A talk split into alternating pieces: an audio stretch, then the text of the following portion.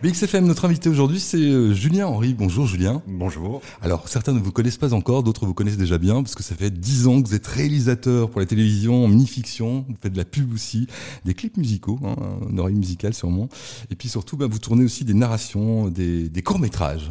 Est-ce que vous pouvez nous en parler brièvement? C'est des choses qui ont déjà été faites? Ça fait, euh, ça fait euh, 4-5 ans que je suis plus dirigé vers la fiction et j'ai euh, eu la chance de réaliser un court métrage qui s'appelle Lynx, qui est sur euh, l'arène d'un speedway dont on reparlera après, et, et, euh, et aussi La pote d'un pote, qui est un court métrage plutôt humour assez léger avec Salomé Dewal et Mara Taquin pour ceux qui connaissent, et on est en train actuellement de le décliner en série pour la RTBF. Plein de choses en tout cas. Vous venez de la photo au départ, hein, ce sont vos études, l'image c'est forcément souvent bah, d'abord de la photographie, et on va y venir tout de suite puisque vous venez de sortir un documentaire sur une aventure assez incroyable qui est le Speedway euh, en Belgique et ailleurs d'ailleurs, mais enfin là ça concerne la Belgique, d'ailleurs la frontière euh, entre la Flandre et la France, euh, du côté de Comines-Warmeton. C'est là où se trouve euh, ce circuit de speedway. Euh, au départ, c'est la photo qui vous a amené probablement à faire aujourd'hui un documentaire. Est-ce que je me trompe? Tout à fait. En fait, j'ai découvert euh, cette, cette arène assez incroyable, donc ce speedway où il se déroule des courses de voitures. Euh, pas ordinaire quand même. Hein. Pas ordinaire. Voilà, il y a plusieurs types de courses de voitures. C'est vraiment un circuit à l'américaine, virage relevé, et il y a une discipline notamment dedans, qui est un peu la discipline la plus spectaculaire, ou qui s'appelle le bangers, qui est une une discipline où tous les coups sont permis. Donc il roule à 100, 100 110 km heure. Et ils s'envoient dans les murs. Donc c'est assez violent. On pourrait appeler ça du stop car finalement, enfin dans ce qu'on connaît en tout cas, une appellation plus facile. Exactement, le banger c'est la, la c'est plus la discipline euh, anglaise, mais ça vient du, c'est la même chose que le stock car, c'est très proche. C'est la même chose. Au départ, vous vous traîniez euh, autour du circuit pour des photos ou pour un moment euh, de fun avec des amis peut-être. Alors j'ai découvert le speedway par hasard en allant voir une course de caravane. Donc le principe c'est la dernière caravane qui roule encore à gagner. donc c'est assez, assez étonnant. Et j'ai découvert cet endroit et ce qui m'a fasciné au-delà des courses, c'est les personnes qui a en dehors du speedway, donc qui font ceux qui font ces courses, ceux qui sont derrière les volants, ceux qui réparent ces voitures. Et donc j'ai commencé à faire des photos là-bas euh, pour euh, pour euh, des portraits, etc. pour pour les rencontrer.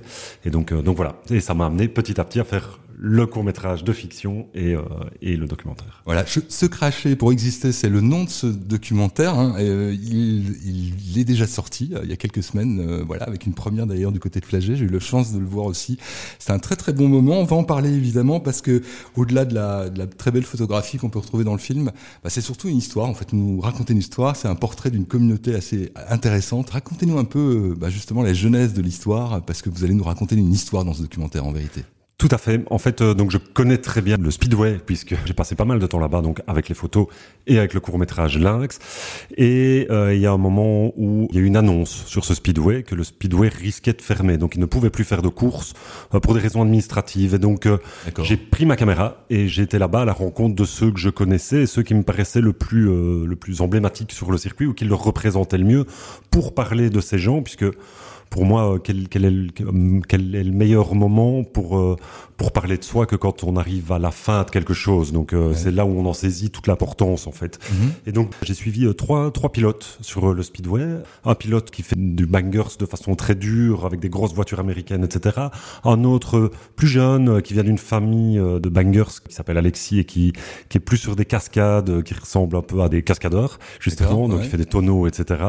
il y a un concours de tonneaux sur ce circuit. Spectaculaire Assez spectaculaire aussi. Et enfin, euh, Alizé, une fille qui fait, euh, qui fait de la course aussi sur ce speedway et qui est dans une famille où tout le monde est passionné par le bangers. Voilà, on découvre vraiment une communauté. Puis alors, c'est bien aussi d'avoir mis l'accent justement sur, sur Alizé, hein, qui est la protagoniste principale, on va dire. Il y a même tous les âges aussi au-delà de ça. Euh, le fait qu'on ait, on ait parlé justement euh, des différentes pratiques finalement de, de ce speedway, à la fois aux grosses voitures américaines ou alors plutôt dans la cascade. Il y a aussi des jeunes dans, dans cette aventure-là. C'est parce que, comme vous l'avez dit, euh, Alizé apparemment fait partie d'une famille justement euh, de coureurs, sans quoi elle n'aurait peut-être pas fait de speedway. Tout à fait. C'est vrai, c'est un héritage qu'on reçoit. Euh. C'est complètement ça. En fait, c'est très, euh, c'est très générationnel puisque la, le, le papa d'Alizé euh, roulait sur le speedway, la maman d'Alizé roulait sur le speedway aussi.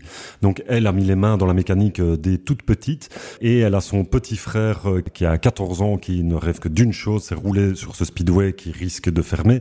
Il est mécanicien à faire pâlir des, des vrais mécaniciens. Enfin, c'est assez impressionnant de voir ce qu'ils font. Ils ont une technicité puisqu'ils grandissent euh, les mains dans le moteur, quoi, vraiment. Mhm. Alors, vous l'avez dit un petit peu, euh, ce euh, circuit risque de fermer pour des raisons administratives, aussi peut-être parce que c'était plus tellement dans l'air du temps de faire déjà de la course automobile, et peut-être encore plus ce type de course? Complètement. Donc le type de course déjà est, est très violent. C'est avec des voitures euh, qui sont bonnes pour la casse, donc il y a un côté très sale comme ça dans ce qui se fait.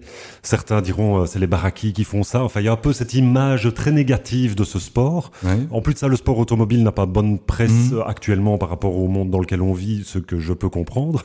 Maintenant, c'est clair que sur dans un endroit comme là-bas euh, qui où il y a une désertion culturelle et d'activité, un speedway comme ça qui où, ça fait 40 ans qu'il était là, les gens euh, passent leur vie dessus, grandissent dessus, et donc ils se connaissent tous. Donc c'est une, grande communauté euh, qui, qui, est euh, entre 1500 et 2000 personnes, je pense, qui est autour de ça et qui vit au travers de ce sport. Donc arrêter ce sport, c'est vraiment mourir pour certains. Hein. Enfin, à peu de choses près, ils ont vraiment fait des gros sacrifices dans leur vie pour pouvoir rouler sur ce speedway, et c'est un but pour eux de rouler et pour leurs enfants. Leur rêve, c'est que leurs enfants touche le, le, le, speedway et puisse rouler dessus. Euh, le speedway, il faut être fêlé pour le faire, c'est vrai. Et Roland lui-même, le patron du circuit, lors de la première à Bruxelles, du côté de Flagey, disait, euh, tiens, on demandait si c'était euh, sans risque. Il répondait tout simplement que c'était pas sans risque. Il y a des règles très strictes.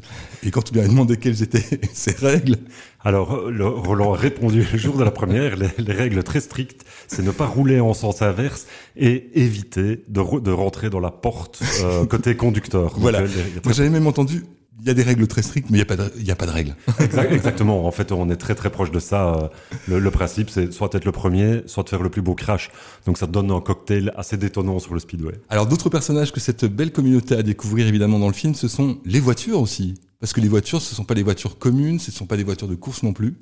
Euh, voilà, il, travaille sur ses voitures, c'est ça aussi. Euh, Tout à fait. des voitures. Il y, a, un vrai travail euh, sur sur les voitures en amont. déjà le type de voiture, puisque toutes les voitures ne sont pas bonnes à faire du bangers, mhm. puisqu'il y a certaines protections. Les voitures ont l'air assez foutraques comme ça, et, mhm. mais en fait il y a des vraies protections à l'intérieur, bon qui se limitent à des plaques de métal, etc. Mais quand on se crache à 110 km/h, c'est important. C'est important. Et ce qui fait qu'ils sont très unis aussi, c'est qu'ils travaillent énormément sur ces voitures, puisqu'il faut tout désossé dans la voiture. Il n'y a absolument plus rien à part le siège, le volant et le moteur qui est même souvent changé. Il n'y a pas de radiateur sur ces voitures puisque c'est remplacé par un, un, un, bac à eau.